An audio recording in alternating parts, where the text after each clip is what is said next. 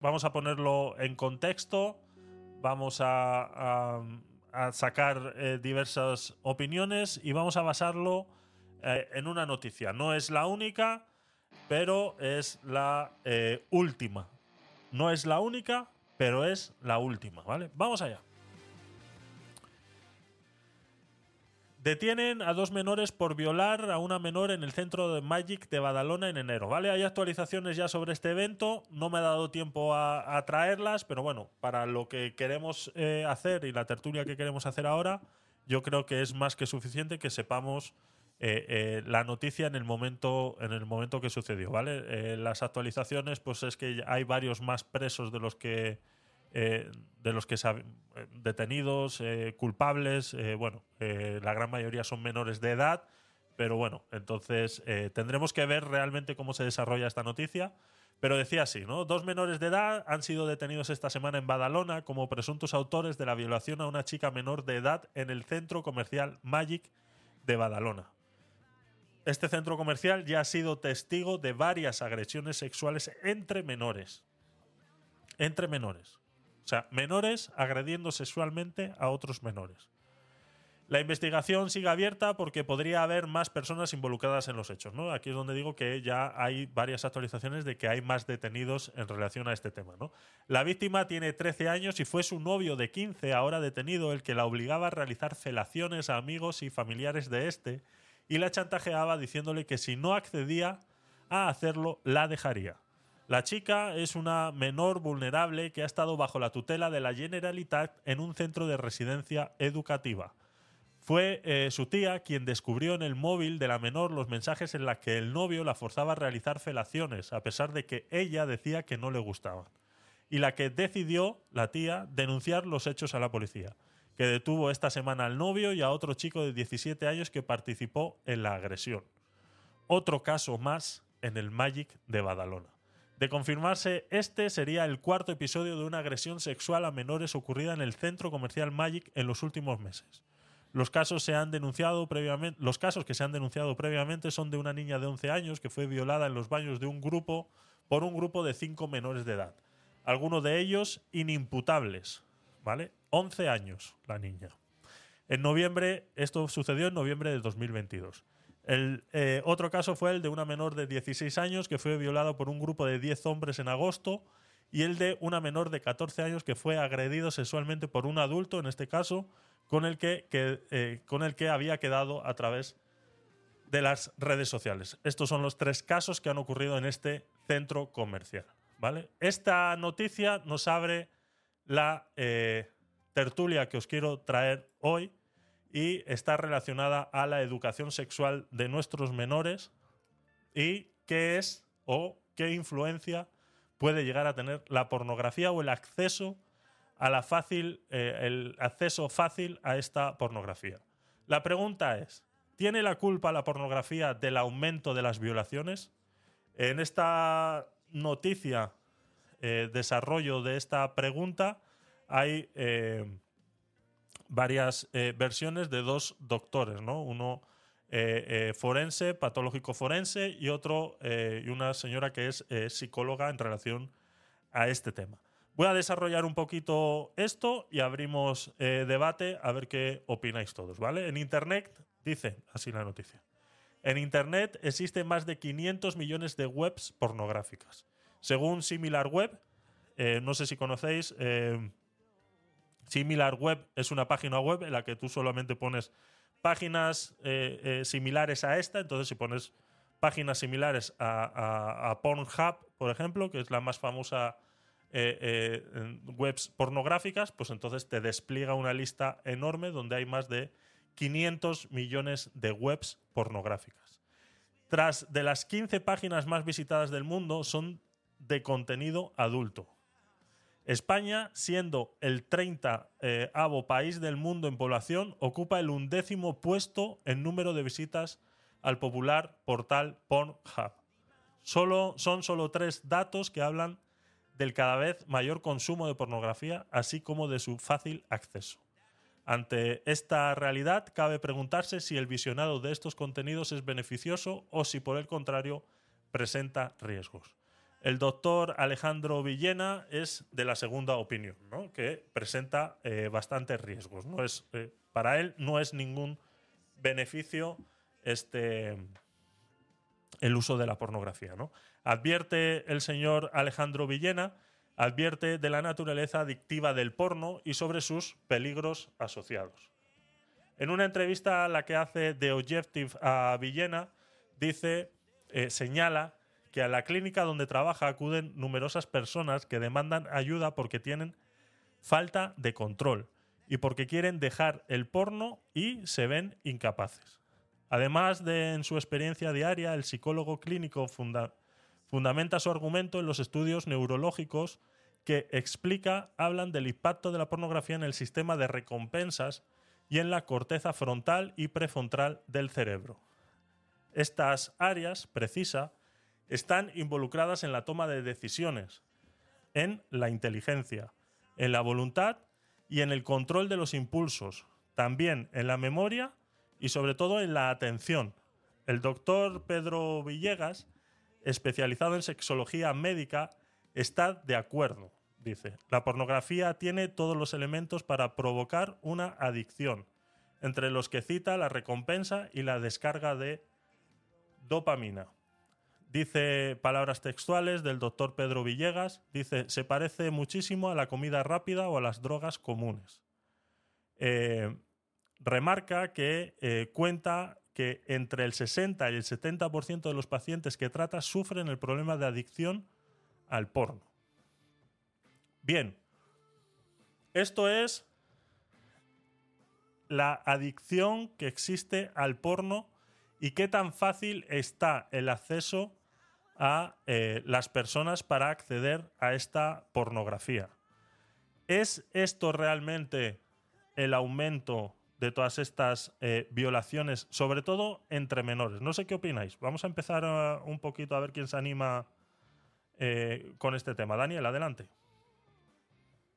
Oye, Javier, pero es que en, en, los casos que has nombrado ocurren varias cosas. Primero, por ser eh, realizado por menores a menores, la información es muy, muy, muy, muy filtrada. Información para mí relevante como el origen de esos menores, ¿vale? Si, si, si, son, si han nacido aquí en España o son de origen de o sus padres, origen de otro país, no voy a nombrar, de Jovenlandia, de Chicolandia, eh, todos sabemos a qué me refiero. Eso es muy importante.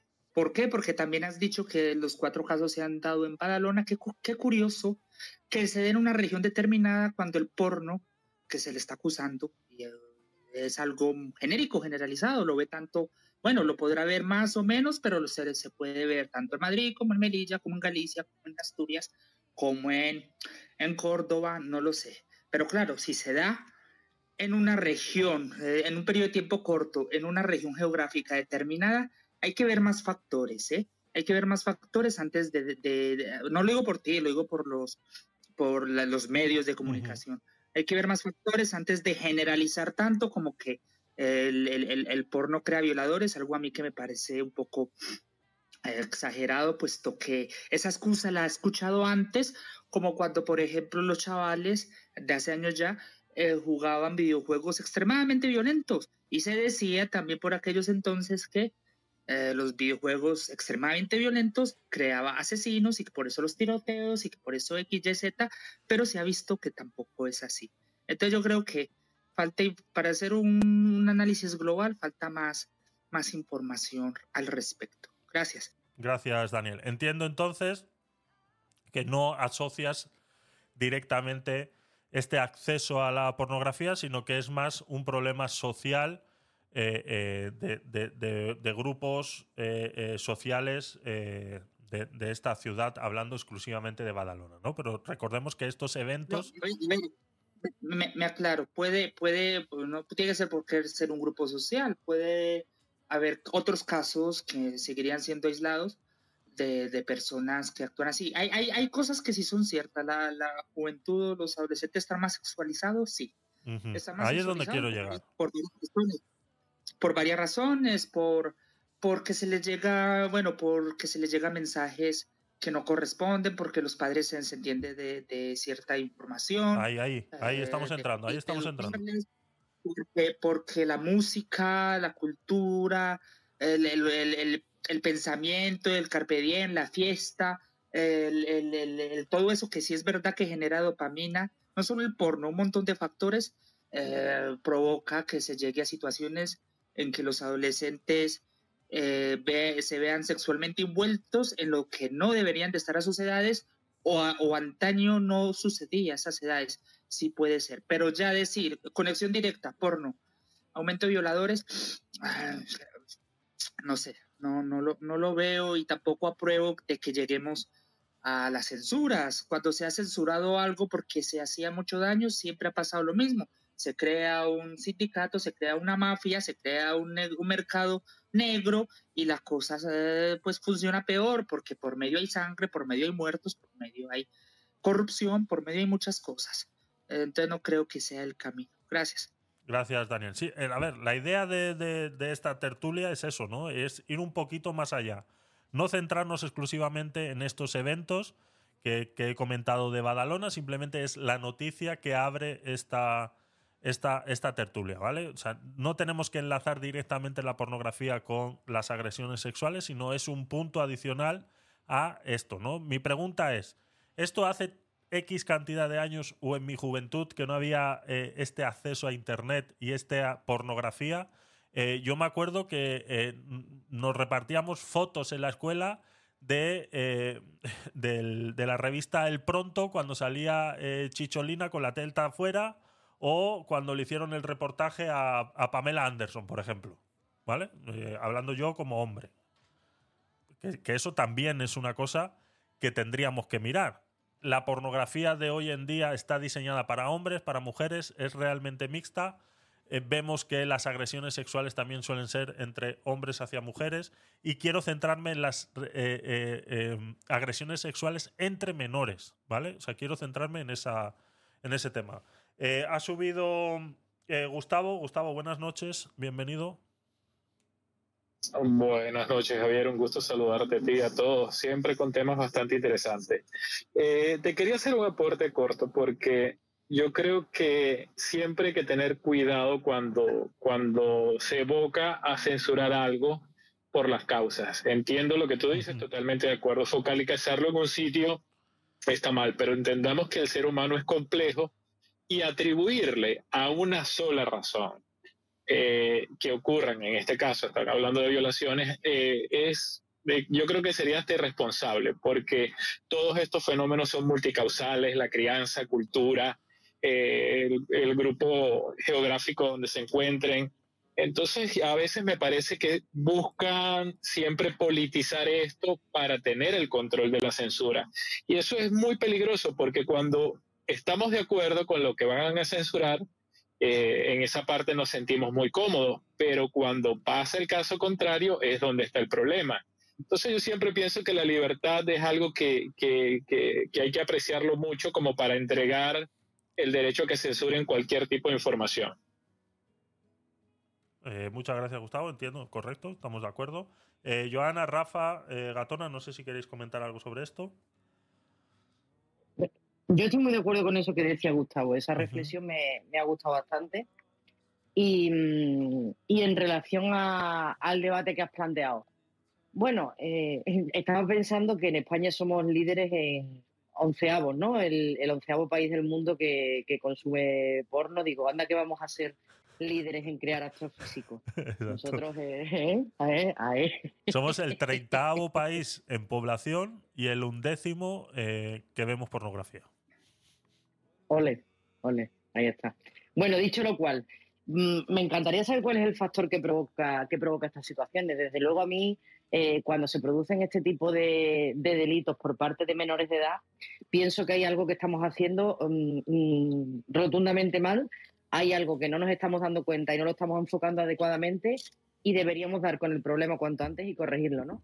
A mí este tipo de, de comportamiento lo primero que me da por pensar es si, por ejemplo, nuestra ley del menor, debido a que, bueno, lo hablamos muchas veces y parece que somos abuelos cebolletas, pero yo no creo que sea ninguna tontería. Em, yo no, no creo que un niño de 11 años o una niña de 11 años hoy sea igual de lo que éramos nosotros. Y fíjate que somos, hablo de nosotros, Javi, porque somos de la misma edad, ¿no? Sí. Pero yo creo que cuando yo tenía 11 años yo no tenía em, las actitudes o la mentalidad que puede tener una niña de 11 años hoy, ¿no? No es ni mejor ni peor, sino simplemente que nos ha tocado vivir momentos distintos, acceso a la información distinta y por eso mismo quizás pues llegamos a, madurez de una forma, a la madurez de una forma diferente o, concebimos la vida de una forma distinta. No es ni mejor ni peor. Entonces, quizás el, hecho de que este tipo de actos, eh, pensar si una persona puede cometer una violación con 11 años y esta persona es inimputable por la edad que tiene, por la ley del menor, bueno, pues a lo mejor a eso tenemos que darle una vuelta, ¿no? Que a lo mejor no es tan inimputable, a lo mejor no hay tanta falta de conocimiento en la toma de esas decisiones y el llevar a cabo ese delito.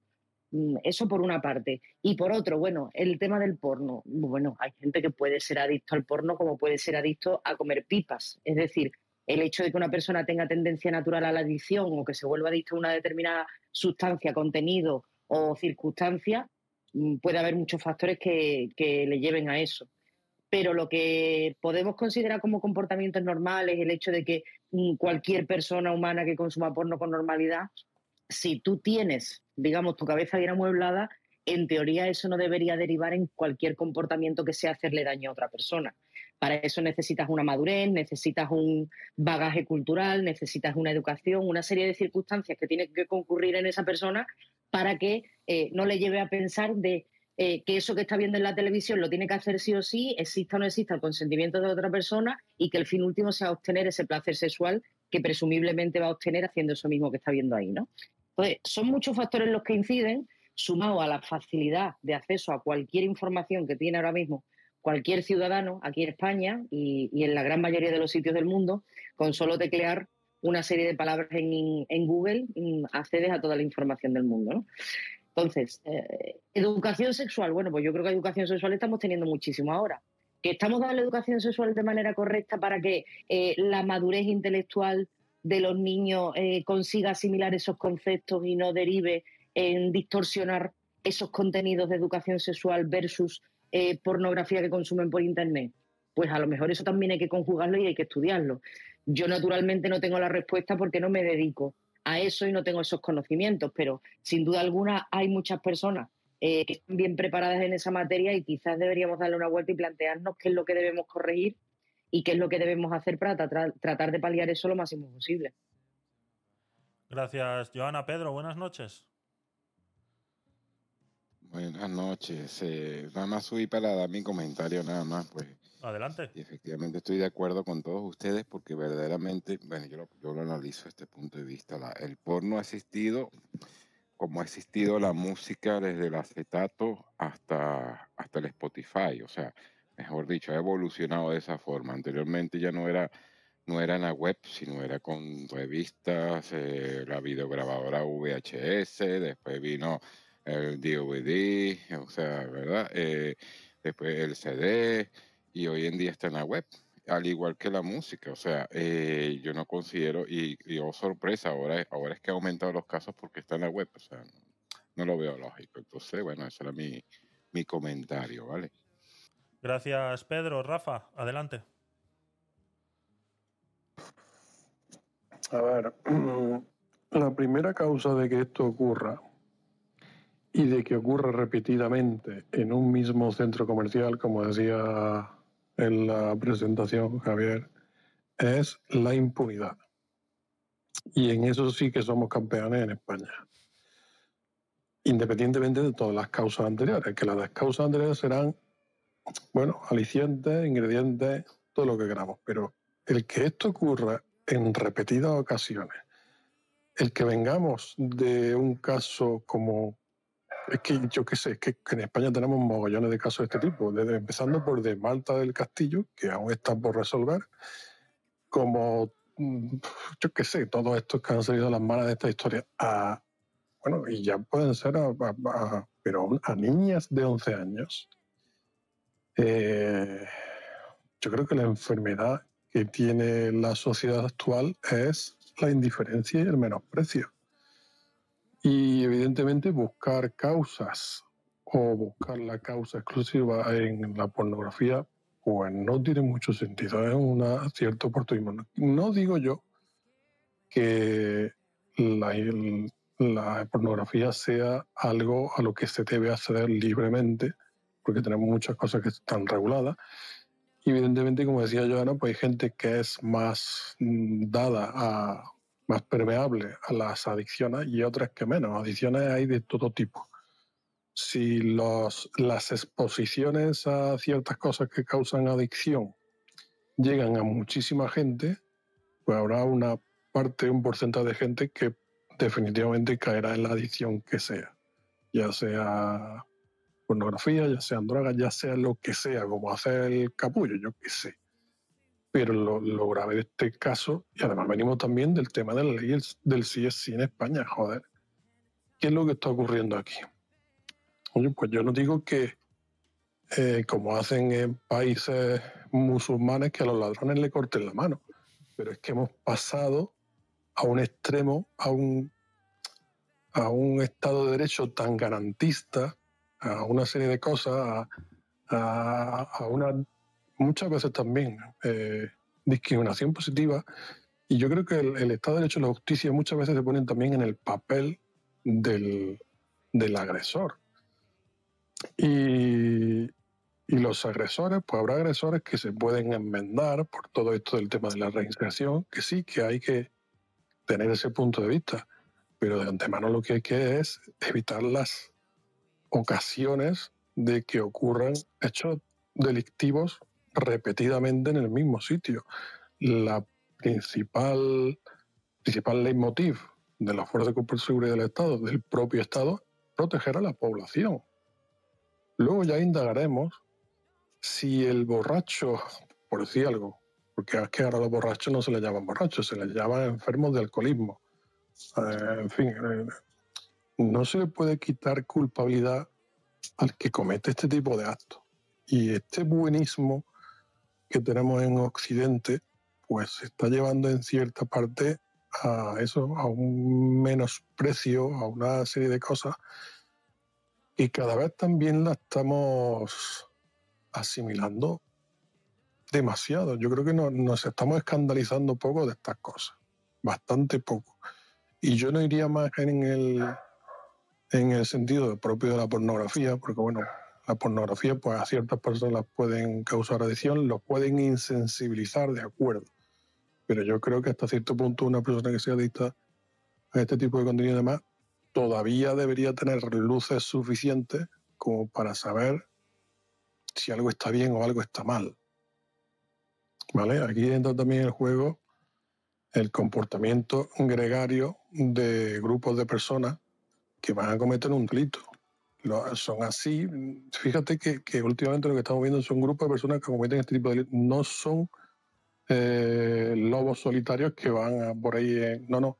Son comportamientos gregarios que disminuyen su culpabilidad así. Luego, ¿qué ocurre? Pues le buscan los tres pies al gato. Pero esto es increíble. Yo espero que después de que haya habido cuatro ocasiones de estas en el mismo centro comercial, joder, allí tiene que haber cierta vigilancia, ¿no? Es que, es, lo, incomprensible.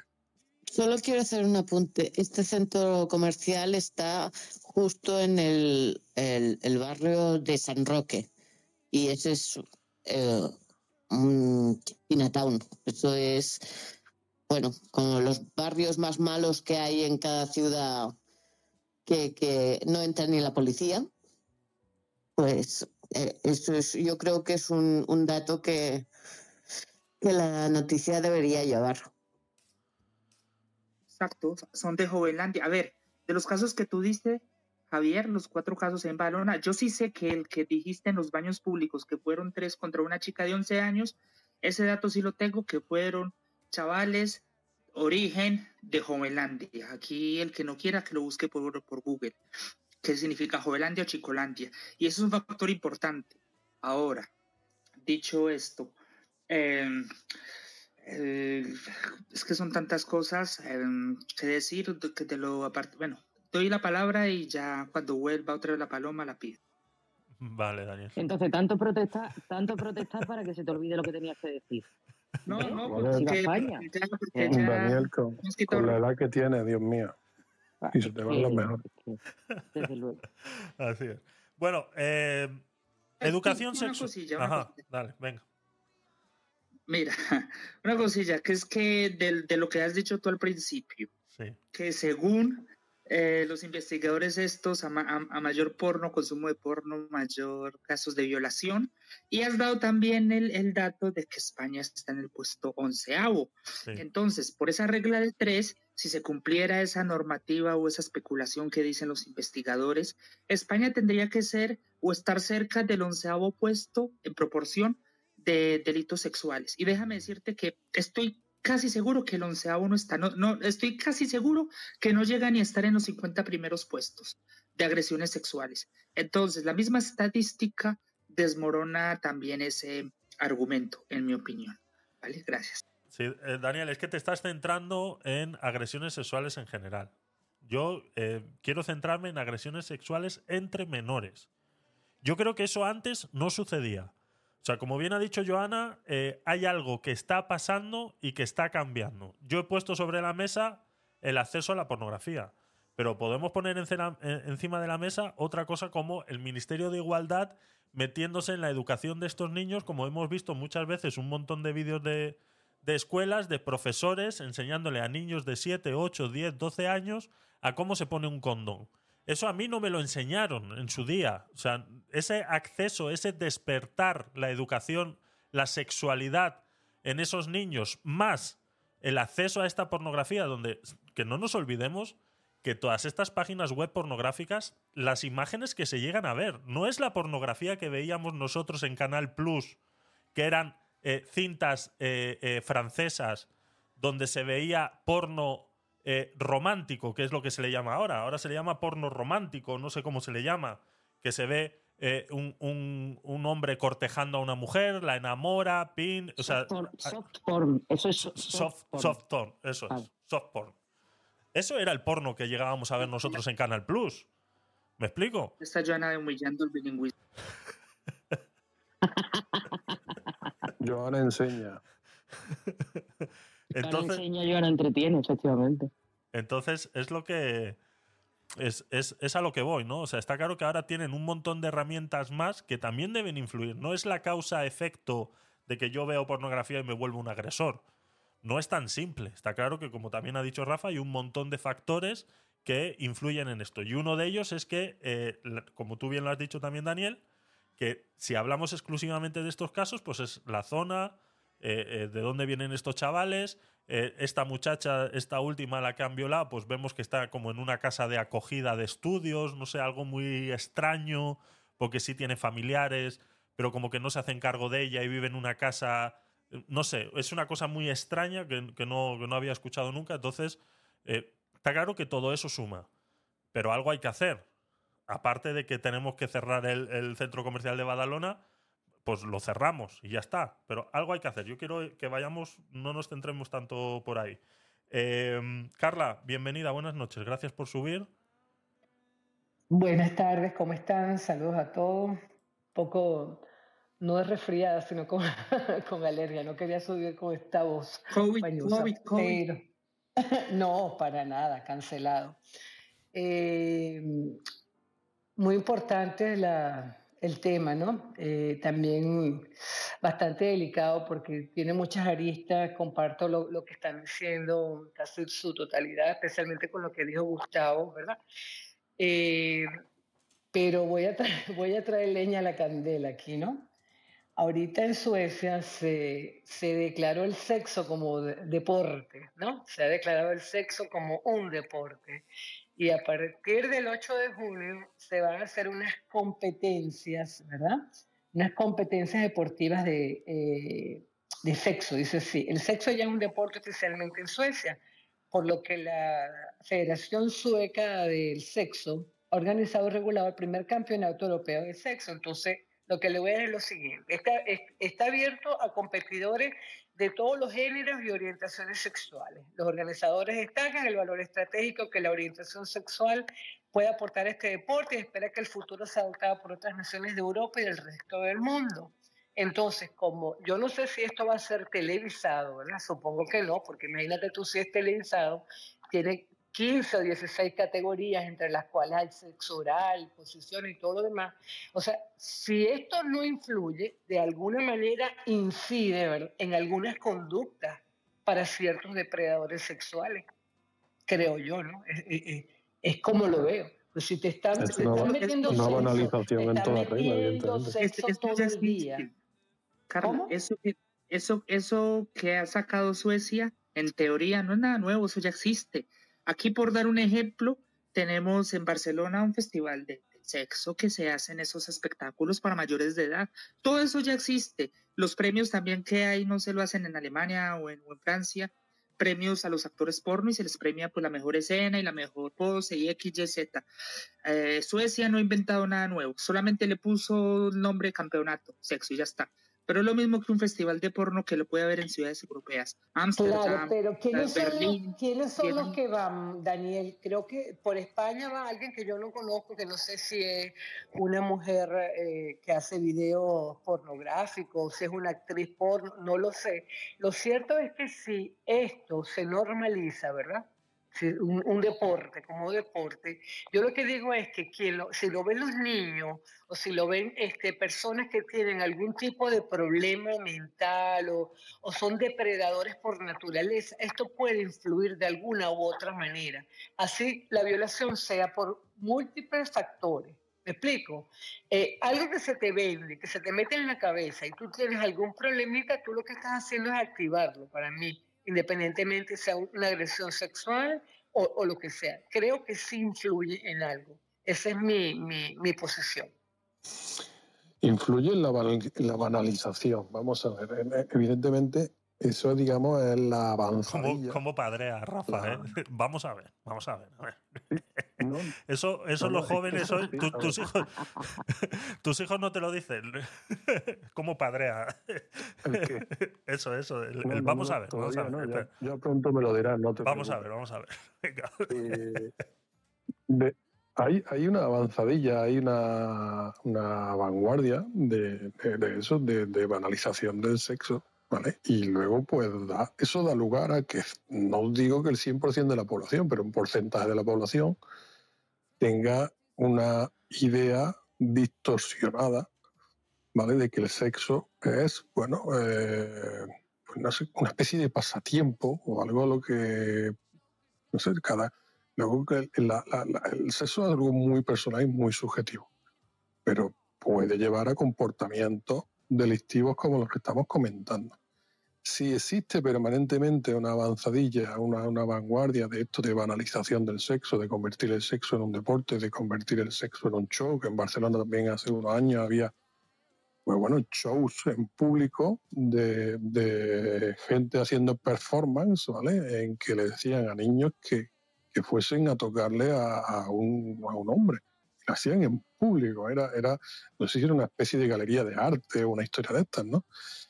Hace 10, 12, 15 años había cursos que se implantaban, que se impartían en, ayuntamientos y demás, que le decían a las mujeres cómo obtener también placer del sexo, por no sé qué. Era una forma de mitigar la, la depresión. Creo que aquello fue en la época de la crisis del 2008, cuando las plataformas estas de Stop, de stop Desahucio y estas historias, en fin. Eso, el, Satisfyer ya lo ha solucionado, ese problema.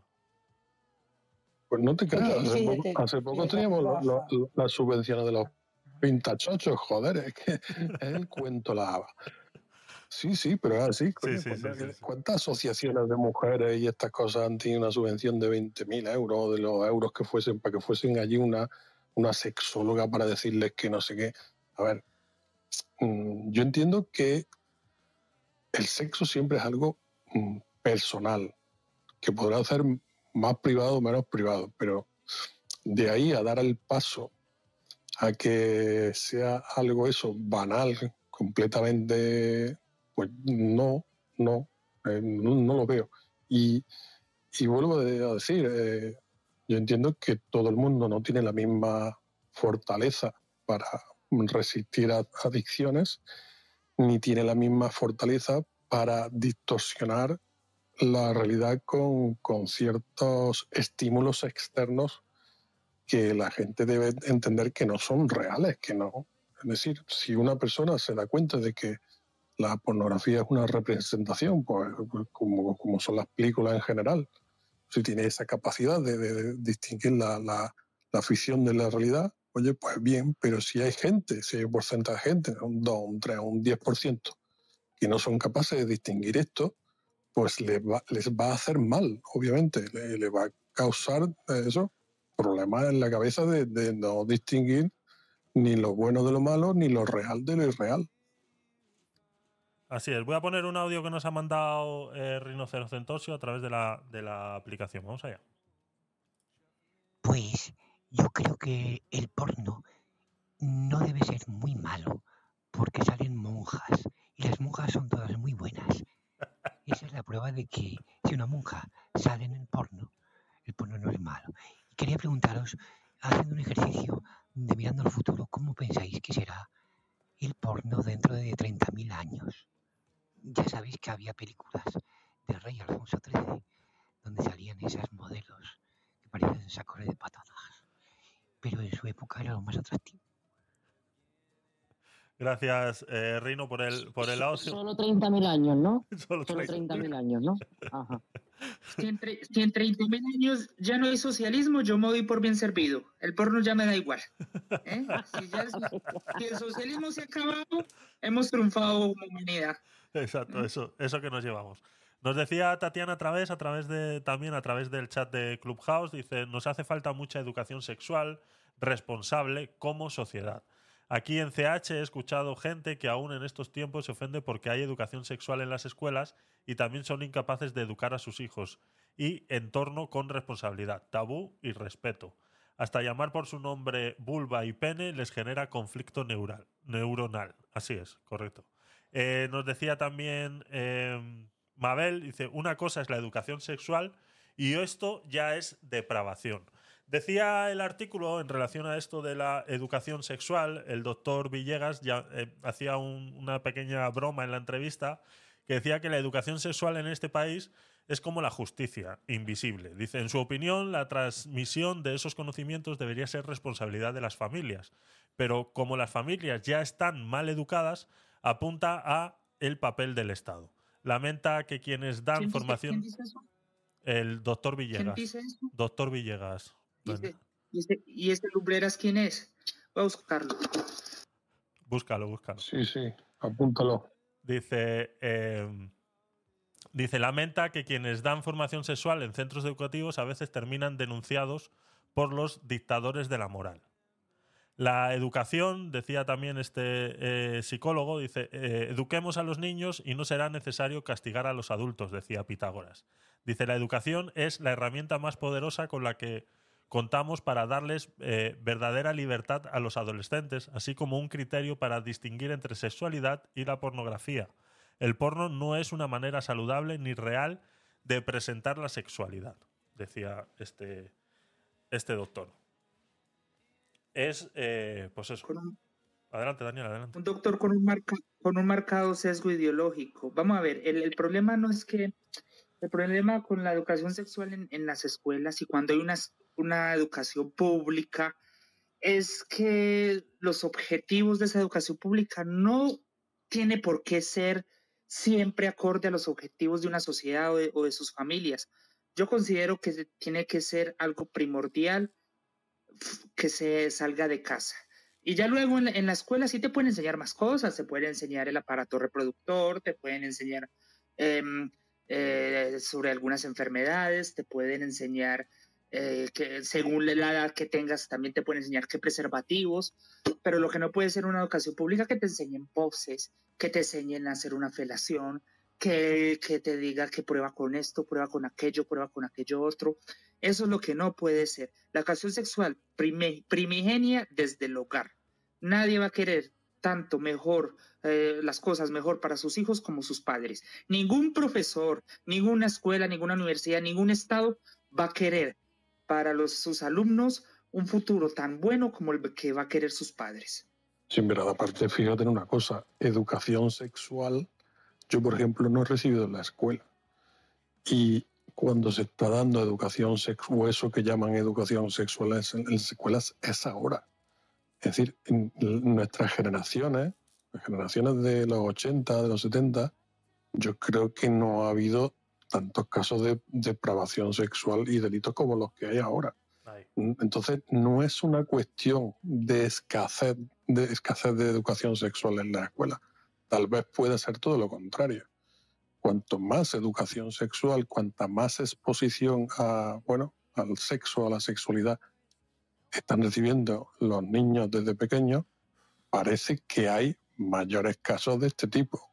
¿vale? Y yo creo que es en parte porque se trata el tema como algo banal, como algo que, que, no merece mayor respeto, sino algo muy ordinario. Entonces no es una cuestión, yo, me niego a creer que es una cuestión que el Estado tenga que llevar a, las escuelas, porque, porque no, es que eh, es todo lo contrario, es absoluto. Aparte de, bueno, ya lo he comentado muchas ocasiones aquí por Clubhouse, ¿no? Pero es que las escuelas están para dar formación, formación en materia académica.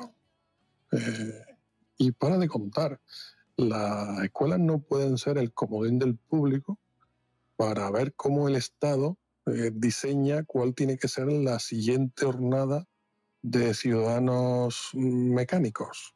No, no, mire usted, eh, señor Estado, usted dele formación a nuestros hijos en virtud de la cual el día de mañana puedan ser personas de provecho, puedan ser personas que estén preparados para vivir en, una sociedad productiva y sean capaces de desenvolverse, sean capaces de pensar.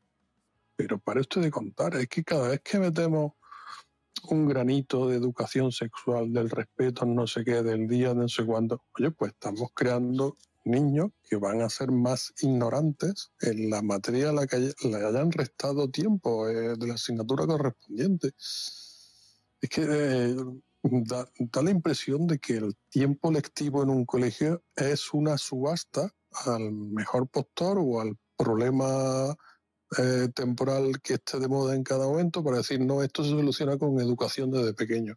Pues mire usted, no, los niños no son una materia prima, prima como plastilina al antojo del Estado o de quien cada momento esté gobernando. Estoy de acuerdo con Rafa, yo creo que es una adoctrinación de la, de la juventud de hoy en día. Eh, estoy de acuerdo en que se dé una educación sexual eh, básica. Eh, yo creo que es prácticamente más que nada biológica, como lo que hemos dado todos en la, en la escuela, pero lo que es la educación sexual como tal debería ser impartida por los padres. Eh, Dianela dice estar de acuerdo con el doctor. Dianela, no sé si quieres eh, subir, si puedes subir o, no. Me gustaría escuchar tu, tu, argumento sobre, sobre, el tema. De todo momento eh, leo tu comentario, ¿vale? Dice, cualquier padre no puede dar educación sexual. Debe ser impartida por maestros con currículums editados por especialistas. me gustaría desarrollaras un poquito más esa... esa... A ver si vamos a a ver si vamos a creer que un maestro es una fuente eh, de sabiduría sin contradicción, ¿no? Un mm. maestro tiene los mismos sesgos que podamos tener aquí todos. No estoy de acuerdo. Y si es verdad, es que este debate ya se dio cuando, ¿se acuerdan? Cuando el PIN parental. Se dio el debate de que, de que, ah, que si los padres son machistas, que si los padres son racistas, que si los padres... Es la mínima cantidad. Los padres, malos padres, ah, y más hoy en día, por suerte, es la mínima cantidad, aunque crean lo contrario, es la mínima cantidad. La gran mayoría de padres son gente de bien que educan bien a sus hijos. Dejemos de entregarle a los hijos al Estado para que hagan con ellos lo que les dé la regalada gana. No es así. No es así, porque el Estado no le interesa a sus ciudadanos. Al Estado lo que le interesa es permanecer donde está y crecer, y crecer cada día más. Entonces bajémonos ya de esa nube de que el Estado todopoderoso va a dar estas soluciones y que los padres, que son los que se matan en esfuerzo, en, soportar cosas, en, desvelarse por sus hijos, que los padres no van a hacer nada bien. Por supuesto que van a hacer algo bien. La mayor cantidad de las cosas la van a hacer bien. Se pueden equivocar porque somos humanos, pero un padre lo hará lo mejor que pueda. Gracias. Gracias, Daniel. Nos dice también Nora que está de acuerdo con el comentario de Dianela y por ello los psicólogos y sexólogos no se les puede cuestionar con respecto al tema. Sus títulos y estudios y publicaciones tendrán que ser aceptados. Eh, Nora, mm, lo siento, pero no puedo estar de acuerdo con esa afirmación por lo mismo que acaba de decir Daniel ahora mismo. Porque dentro de. Yo no estoy negando que los estudios de un psicólogo, de un sexólogo, no sean válidos sino que tenemos que tener en cuenta que son seres humanos y que tienen un sesgo ideológico por detrás. Pueden ser religioso o educacional. Por eso, la educación sexual, a lo mismo que la religión, no debe ser impartida en las, en las escuelas. ¿Vale? Eh, yo, por ejemplo, que soy judío y llevo a mis hijos a una escuela pública, yo no quiero que a mis hijos les enseñen esa sexualidad común que, que hay ahora mismo en el mundo. No quiero. Entonces, como yo no quiero eso, mm, soy yo el responsable de enseñarle la educación sexual que yo quiero a mis hijos. A ti te puede parecer mejor o te puede parecer peor, pero como yo no me meto en la educación sexual que tú le vas a dar a tus hijos, porque para ti es esa la adecuada o la del psicólogo que está dando es la adecuada, por ende no te puedes meter en la mía. Esa es eh, eh, la clave eh, de, de lo que yo opino sobre la educación sexual. Yo creo que la educación sexual en las escuelas tiene que ser exclusivamente biología, que eso es indiscutible. Eso no se puede discutir. Y, bueno, a pesar de que hay muchas personas necias con la ley trans queriendo discutir esas teorías, ¿no? Pero eso, bueno, son, son necios de la sociedad, con los cuales no se puede tener ni siquiera una pequeña discusión sobre ese tema. Y fuera de eso, todo lo demás son sesgos ideológicos, educativos, religiosos y todo lo demás que pueda tener la persona que está impartiendo esa clase en ese momento. Adelante, Rafa. Sí, y yo diría más, a ver, porque los títulos, con esto de la ley trans y con la ley del CSI y demás, y todas estas leyes de sexualización, lo que se ha visto también es que a distintos estamentos de funcionarios, pues se le está dando pequeños puntos positivos por adaptar, adaptar sus criterios a la normativa legal vigente es decir, eh, no es correcto pensar que la normativa es imparcial en ese aspecto, porque ya vimos que querían eh, dar criterios y cursos especiales para jueces, cursos especiales para abogados, cursos especiales para tenemos la Fiscalía Especial de Ibuprofen, a los maestros, a los psicólogos, etcétera, etcétera. Todo eso eh, pasa por una especie de homologación, por un filtro que proviene del Estado y de un Estado que es absolutamente ideologizante en ese aspecto. Por lo tanto, el que un psicólogo que esté acreditado, que tenga el diploma, que tenga el... No, mire usted, alguien ha, promovido que, se, que esté ese título en marcha y que, y que esa persona haya ido a un colegio. No, cualquier psicólogo o cualquier educador, educador sexual no tiene la opción de ir al colegio en absoluto. Irá al colegio el educador sexual que la autoridad pertinente considere más oportuno. El que ha pasado ese filtro. Han pasado un filtro. Clarísimo. Exactamente. Evidentemente. Eso es. Ha subido eh, Nora, buenas noches. Gracias por subir. Adelante. Hola, hola, buenas tardes, buenas noches para ustedes. Em, quería contextualizar algo con, con respecto al hilo de esta conversación. De Anila y yo, pues sí, pertenecemos a otra, a otra cultura, ¿no? Para, para matizar. ¿Cuál es la cultura? Eh, cuando se yo puede decía saber. Que, bueno, que nosotros somos latinoamericanas Ajá. y aquí estamos hablando desde el contexto europeo. Entonces creo que el punto de vista de la educación sexual tiene esas aristas, ¿no? Porque todos estamos eh, somos permeables a una cultura. Ojo, que respeto tu posición, por supuesto. Si yo soy de una religión X, pues no, no puedo mandar a mi hijo a una escuela que no profese esa religión ni esos valores para hablar de educación sexual. Lo que sí veo en este contexto europeo es que queremos hacer público lo que es privado y por eso tenemos esta disyuntiva si la pornografía va a influir o no en una conducta sana o en una conducta no sana, no bonita, no tan buena para estos hechos que se están ocurriendo específicamente entre los adolescentes. Entonces, cuando un adolescente eh, comete estos hechos, como esas violaciones de las que estábamos hablando hace un rato, estos, estos hechos mm, de las noticias, que sean imputables, pues a mí solo me queda una pregunta.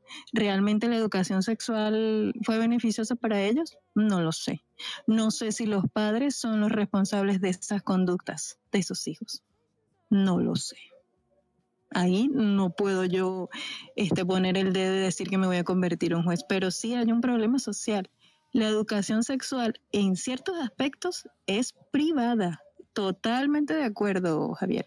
El hecho de la biología sí tiene que ser pública, por supuesto, pero yo me pregunto, ¿qué padre cuando la hija le viene la primera menstruación, la lleva a un sexólogo o la lleva a un ginecólogo infantil? No sé cómo lo manejan eso en Europa. Mis padres lo hicieron con sus hijas, pero son los míos. Hablo por, por mi modelo de, de educación. Y yo tuve esa, esa comunicación directa con mi hijo varón, pero no sé hasta qué punto los padres tienen o asumen esa responsabilidad. Porque como la sexualidad es un hecho privado, mi hijo no me tiene que contar a mí cuándo se va a acostar con una chica o con un chico. Eso no es el asunto a cuestionar. Lo que no está aceptando la sociedad es que tenemos que ser responsables de qué es lo que enseñamos a cada edad a cada niño. Yo no veo normal que un niño de 8 o 9 años vea estas imágenes de pornografía. Eso hace un impacto visual en su cerebro que pueden buscar todos los estudios que quieran, pero es así, esas imágenes no se borran. El cerebro no distingue la realidad de lo real. En ciertas etapas de la vida de un niño no lo distingue. Y eso se va allí reprogramando, reprogramando. Ojo, no quiero decir que somos estúpidos y que no tenemos esta, esta, a ver, esta capacidad de discernir. Sí la tenemos. Con ocho años un no. chico ve desde los otros. Con ocho años no tienen esa Exacto. capacidad. Ahí eso es a lo que vamos. Exactamente. Exactamente. Entonces, ¿cómo le quitas tú esas imágenes impactantes a un niño que desde los ocho años ve pornografía y luego llega a los 14 y comete este, esta conducta? y luego a los 16 pues se someterá, se someterá a otra cosa y así. Y es una conducta de riesgo, porque si se meten las drogas, pues, perdimos el control ya. Pero, no sé, ese es mi punto de vista. Ese, ese, ese, precisamente ese, ese argumento que das para la pornografía en niños de 8 años, por ejemplo, es el mismo argumento que se puede dar de que un supuesto educador sexual les ponga en su cabeza ideas mmm, válidas como buenas bajo su punto de vista, a niños de la misma edad. Es que es precisamente lo mismo, la exposición que tienen a los niños, la falta de discernimiento y de criterio que tienen los niños pequeños, eh, les hace vulnerables, no solamente imágenes pornográficas, sino vulnerables a ideas que a lo mejor los padres no están dispuestos a aceptar o que no consideran válidas. Por eso, lo que estábamos diciendo, la biología por delante, y lo que acabas tú de mencionar por delante también, la biología como algo público, como algo que sí se puede enseñar, porque evidentemente es biológico, es científico, pero más allá en los comportamientos sexuales o, otra serie de, cosas que ya pertenecen al ámbito privado, como bien has dicho, pues no deben, no deben estar en, los colegios y mucho menos en edades tan tempranas, obviamente. Eh, Exactamente, no deben estar eh, como un hecho público dentro de los colegios, claro está, pero si los padres asumieran esa responsabilidad de llevar a sus hijas al médico oportunamente, igual que a los varones, yo creo firmemente que no tendríamos estos conflictos este, con ningún comportamiento sexual. No quiero decir que vivo en un mundo de fantasías y de irrealidades y que me creo cosas tontas, no, yo pienso que no. Es más, no habría mucho escándalo en ciertas películas, porque la gente estaría educada de que existe un cine recreativo para adultos y un cine al cual los niños de 8, 9, ni siquiera los de 15, 16 años deberían de estar en contacto directo, que les pueden hasta escribirlo si quieren, pueden escribir toda la literatura erótica que les dé la gana pero una cosa es escribirla y otra cosa es llevarla a cabo, porque si yo no siento ese placer, pues no soy el ser más feliz sobre la faz de la tierra. Ahí estamos muy mal. A eso es lo que veo. Quizás, este, no sé, es por mi, mi experiencia, mi educación, no lo sé. Eh, entiendo que bueno, que, que esto avanza, la, la cultura va a avanzar y no digo más cuando empecemos con esta realidad inmersiva del metaverso y otras cosas más que van a venir, que ya te vas a poner unos lentes y vas a entrar en otra, en otra dimensión. Y allí vas a poder explorar lo que quieras, como quieras. Y estos temas pues serán aún muchísimo más creativos, tendrán otra dimensión que no todos vamos a poder controlar, que no todos tendremos el alcance, pero es la educación lo único que nos va a poner estas barreras de si esto está bien o esto está mal. Y los niños a los 8 o 9 años no saben distinguir viendo estas eh, imágenes. Ellos eso les parecerá normal. Es más, creo que podrán imaginar que eso es lo que hace papá y mamá y que eso es normal. Ahí está. Es que ese es el gran problema, ¿no? Que se ha, se ha cogido la, la, pornografía como parte de la educación de estos niños. Eso que, que decía Nora de que la eh, pornografía es un eh, es entretenimiento para adultos, en realidad ha dejado de ser entretenimiento para adultos. Porque el entretenimiento para adultos eran mm, los cines que había en Madrid donde ponían películas pornográficas. Eso era entretenimiento para adultos. Esas películas francesas que vuelvo y repito que se veían en Canal Plus hace 20 años atrás, eso era entretenimiento para adultos. Hoy las películas porno como tal han dejado de existir prácticamente. Tú vas a un videoclub, que ya no, o sea, cuando digo un videoclub digo a un sitio donde hay películas en alquiler y ya no tienes ese, o a un sex shop, por ejemplo, que todavía tienen esa zona de, películas, hay cuatro. La gran mayoría fueron hechas hace 30 años atrás. Ahora la gran mayoría del consumo pornográfico son videos cortos de un minuto donde se ven eh, eh, temas sexuales y comportamientos sexuales patológicos. ¿Vale? Son comportamientos sexuales patológicos, no son normales. Exacto. ¿Vale? O sea, estamos hablando de tres hombres con una mujer, obligándola a hacer cosas que, que tal, que parece. Entonces, eso, un niño de 8, 10, 11, 12 años no es capaz de asimilar. Entienden que eso es lo que hacen sus padres, como bien ha dicho Nora, cuando están eh, eh, en, la cama. No es eso, eso no es la realidad. Eso no es la realidad. Entonces ahí es donde está el problema. Eh, no sé si hay... a ver. Dianela, quiero subir. Perdón, que no te había visto. Adelante. Dianela, ¿qué tal? Bienvenida.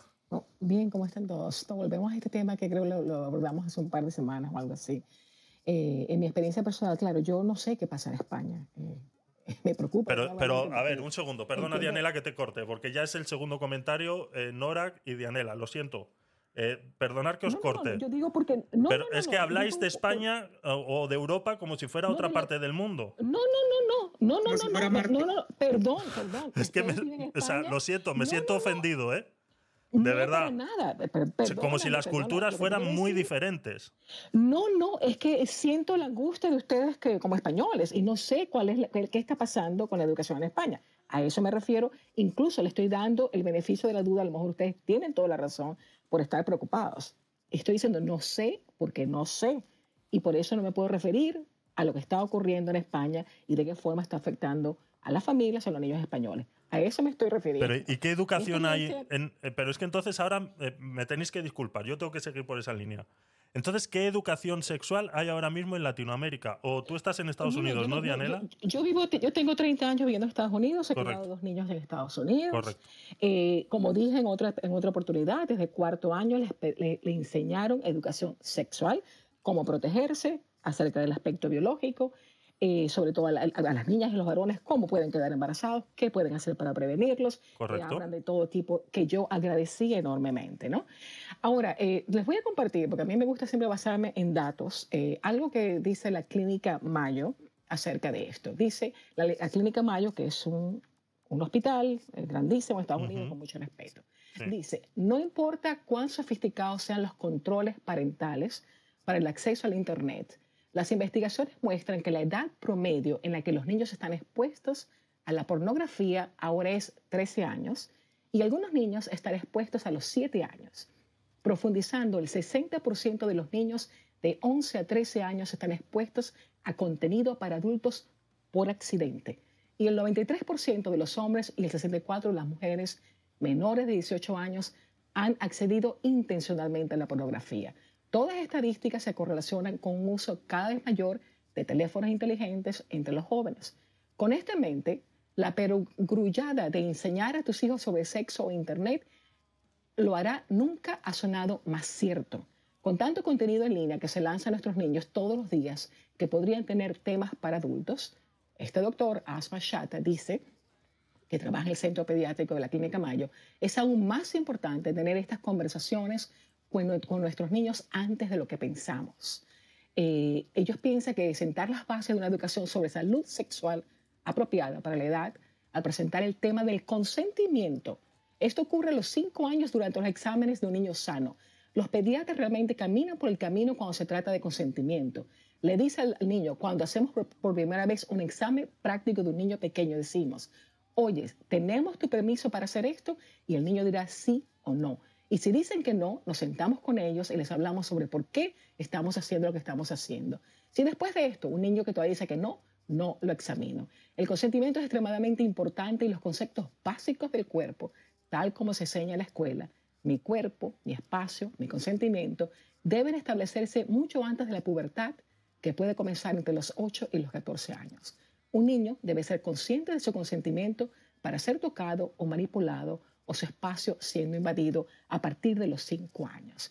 No le hacemos un favor eh, evitando hablar a los niños acerca de en qué momento puede estar eh, eh, indefenso a que un, adulto lo venga a, tratar de hacerle algo, a que un adulto cuando por, lo menos poder reconocer cuando no debería entrar a una página porque va, a, a, ver pornografía o va a tener un contenido sexual altamente elevado. O sea, negar que están expuestos a esto y prepararlos y hablarles con claridad los padres y los maestros, yo creo que le estamos haciendo un favor a estos niños en vez de ocultarlo como si fuera la última eh, eh, fruto prohibido de, la humanidad. Eso, hay que hablarle con claridad, con, científicamente, sacarle pornografía, sacarle todo esta... Eh, temor de que explicarle a un hijo cómo funciona la sexualidad e incluso hablar de que hay preferencias sexuales, lo va a hacer homosexual o lo va a trastornar y le va, a pensar que la sexualidad es pecaminosa y que no debe existir. Gracias, eh, Dianela. Rafa, adelante. Sí, yo creo que, vamos, vuelvo a decir, no creo que el problema aquí sea una cuestión de educación. Vuelvo a remitirme a que eh, los antecedentes de la historia nos dicen que cuando ha habido más carencia de educación sexual en los sistemas educativos oficiales, ha habido menos problemas delictivos y menos perversión o todo lo que como, queramos llamarlo, ¿vale? Entonces, no nos centremos en la educación. No hay, no hay una carencia de educación, no hay un plan eh, de prevención de los delitos sexuales que, que llevar a cabo para esto. No en absoluto. Eh, distinto sea ahora lo que estaba diciendo Dianela, que bueno, que debido a la exposición y demás, pues hay que explicarle a los niños con antelación que los posibles, posibles panoramas a los que puedan estar expuestos no son reales. De acuerdo, aceptamos barcos. Dicho esto, con lo que no estoy en absoluto de acuerdo es que a los niños se les deba eh, insistir en el tema del consentimiento, porque eso es una cosa que también tenemos aquí en España eh, haciendo de punto de lanza. ¿vale? Los niños no tienen potestad y mucho menos tampoco sin consentimiento y el conocimiento de los padres. Aquí se ha debatido también de ese tema en España. Los niños no son, eh, no tienen entidad, no tienen personalidad para consentir relaciones, para, para consentir tocamiento, para consentir nada. Y ya digo, sin conocimiento de los padres. Aquí se ha dicho también que es una puerta trasera para el consentimiento de la pedofilia. Y, yo lo veo tal cual. Eh, no, no, podemos eh, aceptar que bajo el, el eufemismo de la libertad infantil nos cuelen lo que en realidad es la pura pedofilia. No estoy de nada de acuerdo Eso no se trata de educación sexual, ni es un avance de ninguna de las maneras. Faltaría más. Precisamente es lo contrario. queremos no exponer a nuestros hijos o poder explicarles que la exposición de nuestro hijo a la pornografía puede ser eh, eh, algo negativo y sin embargo le vamos a dar la potestad para que puedan consentir relaciones sexuales o tocamientos a edades tempranas, es un absoluto contrasentido. Y no se trata tampoco de quitarle el tabú de que las relaciones sexuales o lo relacionado con el sexo sea algo pecaminoso. Si es que no es la cuestión. La cuestión es que los niños no son personas con actividad sexual hasta que llegan a una cierta madurez. Entonces, exponerlos a, a la sexualidad cuando todavía se les puede adelantar acontecimientos, ¿de acuerdo? Se les puede, pero cuando todavía no tienen capacidad de discernimiento en, ese aspecto, ni tienen necesidad, ni tienen, bueno, ni se les ha despertado todavía, pues, el apetito sexual, pues es disfrazar una cosa de lo que no es, en virtud de la educación, del progreso y de la libertad. Es todo lo contrario. Convierten a los niños, distorsionan la realidad de los niños a fin únicamente de bueno, de que llegado el momento, pues parezca que algo que está bien, cuando realmente no lo está. Rafa, ¿tú tienes hijos? Sí, sí que tengo hijos, tres hijos.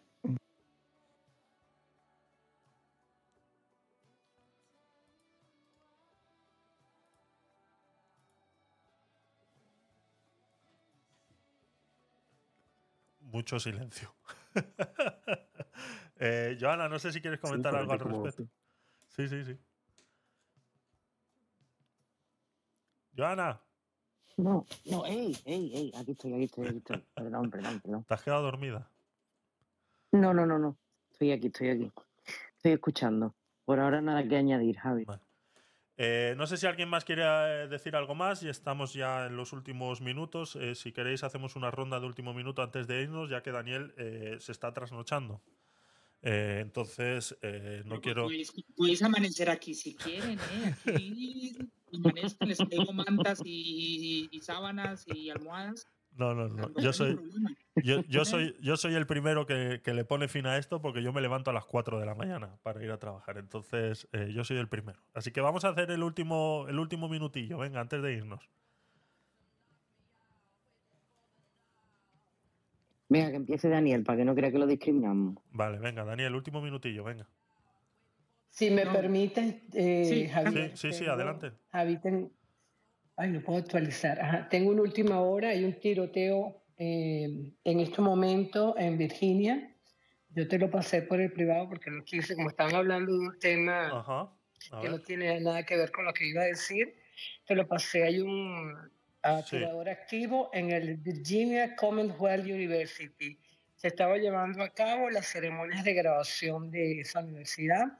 Está el equipo SWAT en escenas. Hasta el momento um, eh, se reportan varios lesionados, eh, según dijo el funcionario de, de, de, una de las escuelas. Y el sitio es el Monroe Park. Entonces, bueno, eso es lo que está por el momento, el última hora que te tengo. Muchas gracias. Eh, otro tiroteo. Otro, otro más. Es un día sí, es un, un día sí, otro también, ¿eh? Es increíble.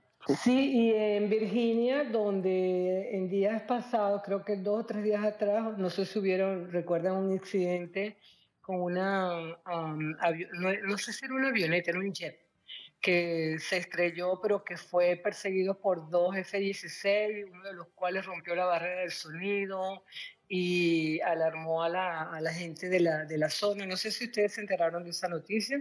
Si no, se lo, lo dejamos para el viernes. Vale. Eh, sí, mándalo ahí en el, en el, en el grupo de, de, Telegram y lo vamos, lo vamos viendo y lo conversamos el viernes. Pues eh, último minutillo, a ver, ¿quién se anima antes de irnos? Yo me animo. Venga, eh, Dianela.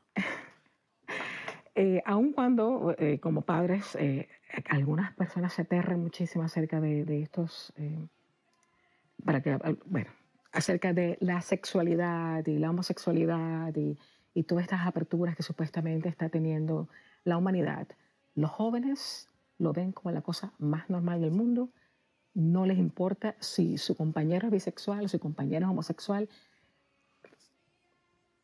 De 30 para abajo los, los aceptan como seres humanos, le quitan la sexualidad a la persona y los aceptan sencillamente como seres humanos que tienen una identidad sexual diferente. Daniel, adelante. Ese, no, era, comprendo, yo entiendo que ese no es el tema que se está tratando aquí ahora mismo sobre las orientaciones sexuales. Pero bueno, ya voy a dar mi reflexión. Este problema nuevo que nos hemos encontrado, como ya hemos dicho, tiene muchos factores eh, y hay que buscarle soluciones. Eh, pero hay que tener más cosas en cuenta que aquí no se ha tratado. Una cosa a tener en cuenta es que ya bien sea el varón, por lo general el que siempre en estos casos ejerce violencia, porque por su condición física y natural está más predispuesto a hacerla, el problema de la sexualización de los, de los menores es por ambos géneros por igual, por igual. Por igual están sexualizados, por igual tienen relaciones pronto, sobre, y primero ellas que ellos, por igual se ven envueltos en conductas sexuales que no son propias de su edad, y eso hay que atajarlo a todo el conjunto. Ya luego, ¿en dónde? Pues yo creo que primero desde, desde la casa, desde los padres, no hay que tener miedo a los demás padres, que es un problema que tenemos. Yo lo hago bien, conmigo lo hicieron bien, yo lo hago bien con mis hijos, pero los otros padres lo harán mal. No es correcto, no es correcta esa apreciación. Hay muchos padres que lo están haciendo bien. Y los maestros tendrán también su labor, pero su labor no puede interrumpir la labor de los padres. Su labor tiene que ser otra, más orientado hacia términos un poco más biológicos e incluso hasta legales, si me lo permiten médicos ilegales. Y ya luego lo de la pornografía, pues bueno, más control parental, eh, tener charlas explicativas para que sepan a qué se enfrentan y la relación causa directo pornográfico. Bueno, yo sé que la pornografía es mala y que a los menores sobre todo, pues su cerebro no está condicionado para esos niveles de dopamina y de, y de estímulo, pero la, la relación directa pornografía, agresión sexual, la termino sin ver, puesto que eh, si un no veo a un niño viendo una peli porno inmediatamente después diciendo eh, voy a hacer esto, que puede que sí, pero por la misma razón que no veo a un niño eh, viendo Superman y diciendo me voy a tirar por este por este ventana porque voy a volar. No, no lo veo. Entonces, para mí tengo ahí mis lagunas en comprender esa correlación. Y ya está. ese sería mi apunte. Gracias, feliz noche. Gracias, Daniel. Eh, Rafa, Joana, eh, Gatona, Carla, Nora, ¿alguno o último minuto antes de irnos? Sí, yo quería, bueno, recomendar algunos libros que tienen que ver con, al menos creo que tienen que ver con este tema. El primero es de una mujer venezolana que ahora es abogado, se llama Linda Loaiza, Doble Crimen, ese es el libro, de su experiencia vital que fue sometida a vejaciones y abuso por un hombre mayor que la secuestró y bueno, hasta hoy todavía no ha podido este, que su caso tenga un juicio como se merece. Así que por allí se los dejo. Y también, este, bueno, el estudio de este doctor, psicólogo y sexólogo Alejandro Villena Moya, que creo que era el que tú estabas mencionando, pues, ha sacado un libro recientemente sobre estudios de la pornografía cómo inciden en los niños en España, hablo específicamente de España, a partir de los ocho años. Así que como aquí tenemos que ser padres responsables para educar en esos aspectos, pues leer no nos va no nos va nada mal. Así que bueno, por ahí se los dejo. Muchísimas gracias Javier por estos temas. Joana, un abrazo y bueno, gracias por compartir por acá. Gracias. Eh, un apunte rápido, rápido, no tardo, no tardo. Un apunte rápido. Mira, eh, yo creo que también el, problema fundamental es que la, el sexo, el sexo, ha dejado de ser tabú. Y para mí, creo que para una sexualidad sana, el sexo en gran medida tiene que seguir siendo tabú, porque eso genera que eh, haya más respeto, haya más intimidad, haya conductas más sanas, en mi opinión. Puede, hay gente que puede pensar lo contrario, que mientras más libre, mejor. No lo considero así. O sea, libertad dentro del consentimiento y en el ámbito explícito en el que se realice, pero sin dejar de ser tabú. Muchas gracias. Gracias, Daniel. Gracias, eh, Nora, también por tu comentario. Eh, Rafa, último minutillo. O Joana, no sé, ¿quién se anima? Último minutillo, venga, que voy yo. Eh, Bueno, con el tema de, eso, del comodín del público en las escuelas, la, solución de los males de la sociedad moderna no está en las escuelas, no. absoluto. La solución de los delitos sexuales no está en la escuela. La solución de los delitos de tiroteo no está en las escuelas. La solución del hambre en el mundo no está en la escuela. La solución del desempleo y la pobreza no está en las escuelas. No, las escuelas tienen que formar personas para que sean personas íntegras, mm, personas formadas, personas con capacidad de, de opinar, de criticar, de formar su propia personalidad, de adquirir una identidad propia. Las escuelas no pueden eh, ser fábricas de ciudadanos homologados por el criterio de pensamiento que haya establecido en ese momento, porque entonces tendremos una sociedad débil y una sociedad que es plegada al, a lo que vaya estando políticamente correcto de moda en cada momento. Entonces, yo sigo diciendo que las escuelas, el principal cometido que tienen, que es formar, lo están dejando de lado. Y cuando eso termine por inclinarse al otro lado de la balanza, las escuelas y los centros formativos perderán su razón de ser.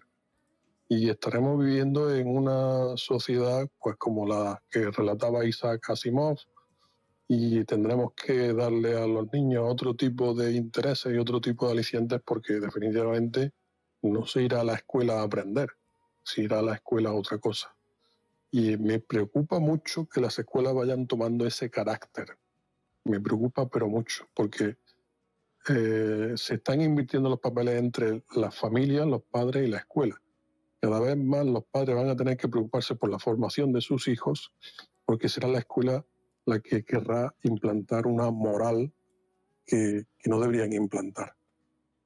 Y por cierto, el otro día hablando con un, con un colega, un compañero vecino, pues eh, tuvo un problema con la escolarización de sus hijas. Problema de que le llegaron a, denunciar precisamente porque no estaba de acuerdo con la formación que estaba recibiendo en la escuela y se fue a la ciudad a escolarizar a sus hijas a 50, no, 50 no, creo, creo que está como a 70, 80 kilómetros de su domicilio, ¿vale?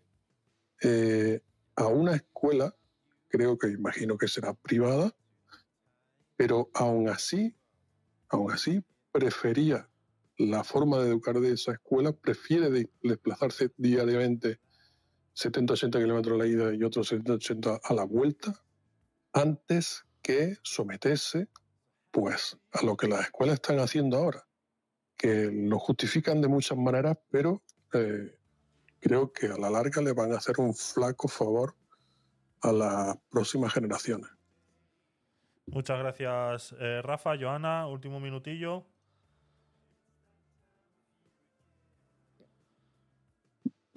Bueno, yo, eh, después de haber escuchado varios puntos de vista, yo, vuelvo al, al original porque sigo sin tener la respuesta al, que yo considero que es el problema que no hemos sabido encontrar.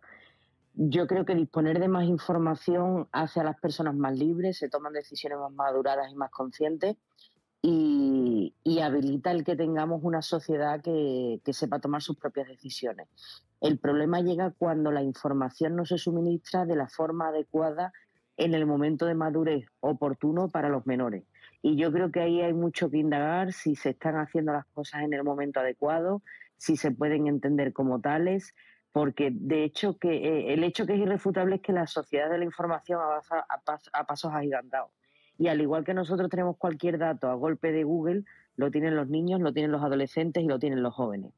Entonces, como esa es una realidad incipiente, e imparable, pues tenemos que ver cómo damos esa información y buscar el origen de, de estos problemas, porque que los delitos sexuales se están incrementando, hablo de lo que más conozco que es aquí en España, eso es indudable. No sé si el dato será esas violaciones silenciosas que antes no se denunciaban y ahora sí, si realmente se están incrementando estos delitos y se están denunciando igualmente. No lo sé, no lo sé. El hecho es que se destinan anualmente unos presupuestos ingentes a una cantidad de estupideces muy grandes Y, este tipo de conductas, que yo creo que al final es lo que denota si una sociedad es lo suficientemente madura y avanzada, no destinamos lo suficiente, ¿no? Entonces ese compromiso yo creo que lo debemos adquirir en la sociedad en su conjunto y, acometerlo cuanto antes. Yo creo que esto es muy urgente. Ahí me quedo. Gracias, eh, Joana. Eh, leo unos comentarios de aquí de el chat de Clubhouse. Nos decía Tatiana, la pornografía no educa y no entretiene.